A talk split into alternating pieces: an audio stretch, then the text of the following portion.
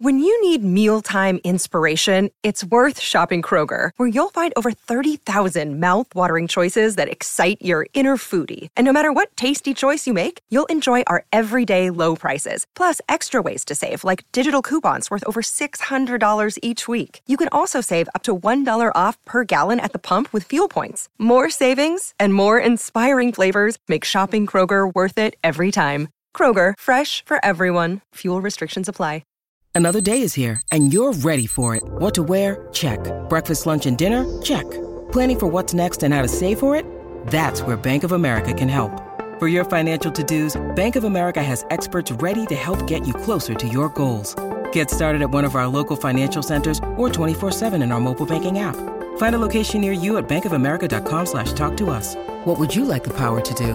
Mobile banking requires downloading the app and is only available for select devices. Message and data rates may apply. Bank of America and a member FDIC.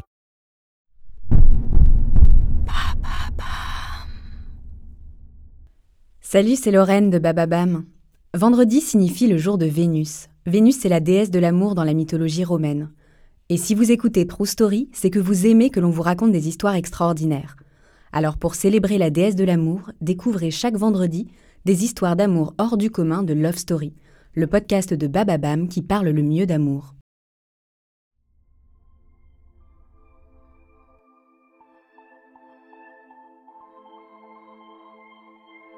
Ils représentent à eux deux l'érudition, le génie scientifique. L'amour entre Marie et Pierre Curie est indissociable de leur attachement à la science et à la recherche. Pour eux, aimer, c'est comprendre, comprendre le monde qui nous entoure et contribuer ensemble à sa progression. Une histoire de voyage, de rêve et de radioactivité, une histoire d'amour.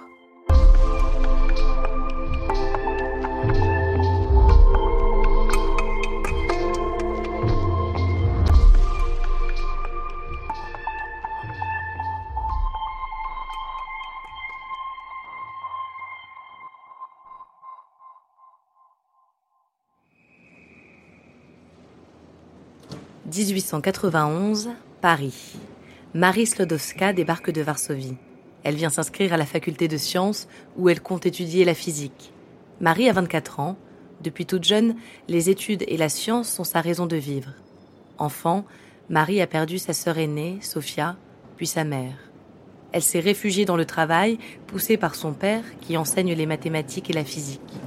À Paris, Marie est hébergée chez sa sœur Bronia et son beau-frère, rue d'Allemagne près de la gare du Nord. À la fac des sciences, elle fait partie des rares femmes. Elles sont 27 sur un total de 776 étudiants. À Paris comme à Varsovie, Marie va exceller dans ses études. Elle décroche sa licence en 1893, première de sa promotion, comme d'habitude. En 1894, Marie rejoint le laboratoire de recherche de Gabriel Lippmann. Elle étudie les propriétés magnétiques de différents aciers, c'est au cœur de cette année studieuse qu'elle va faire la rencontre de Pierre Curie. Pierre, comme Marie, est timide et réservé. Il porte les cheveux courts en brosse et une barbe fournie. Il vient lui aussi d'une famille de scientifiques. Il a une éducation peu conventionnelle. Jamais il n'a mis les pieds à l'école. Ce sont ses parents et son frère aîné, le brillant Jacques, qui l'ont instruit. Quand il rencontre Marie, il travaille lui aussi sur la magnétique. Pierre et Marie se fréquentent. Ils travaillent ensemble, se rapprochent timidement. Mais Marie a toujours en tête de rentrer à Varsovie. Elle veut enseigner et participer à l'émancipation de son pays. Elle dit au revoir à Pierre.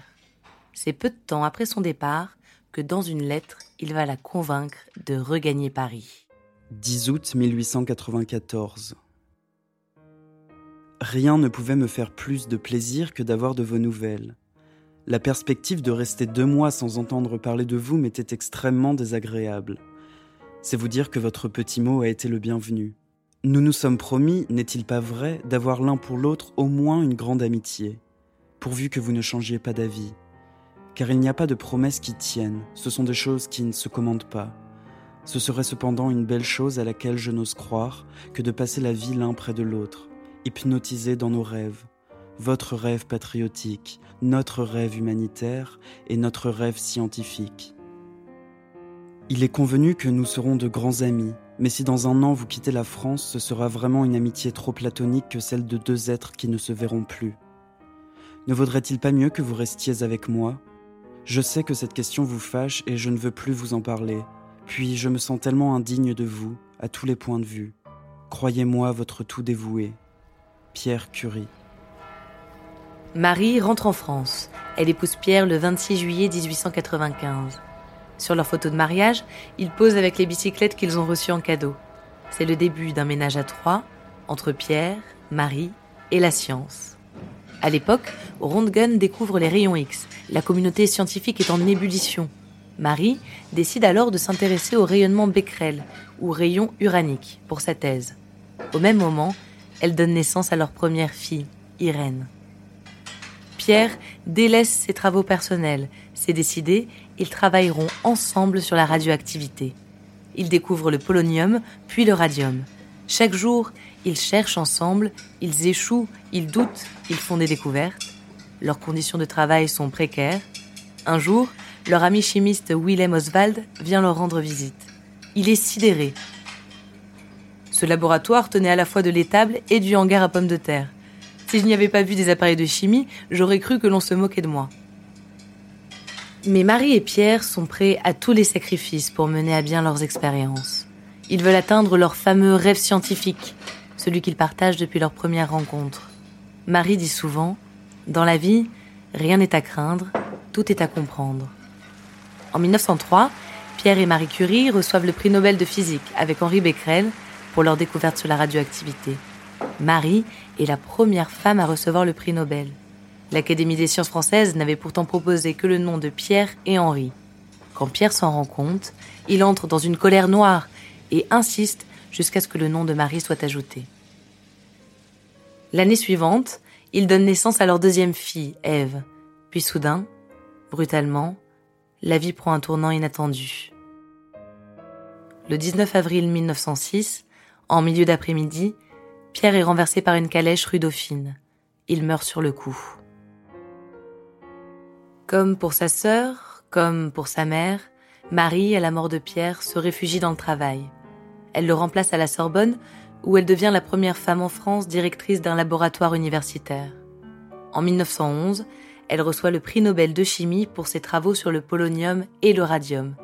Elle est à ce jour la seule femme à avoir reçu deux prix Nobel.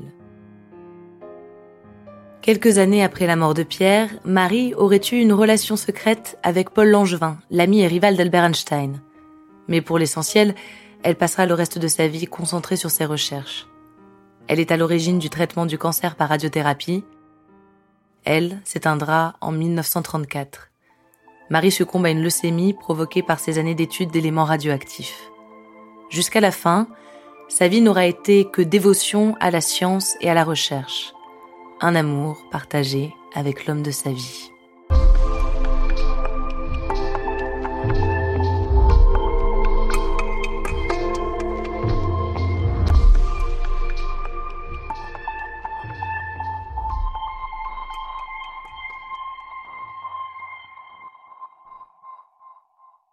Vous venez d'écouter un nouvel épisode de Love Story. Je vous en remercie. Je m'appelle Alice de Roide et j'aime les histoires encore plus les histoires d'amour. Je trouve qu'elles ont tout, le bonheur, la peine, l'espoir comme les déceptions. Elles sont universelles et elles résonnent en nous. J'espère que vous avez ressenti de l'émotion, peu importe laquelle, en écoutant cet épisode. Si vous aimez ce podcast, abonnez-vous, partagez-le et donnez votre avis avec des étoiles. Merci et à très bientôt.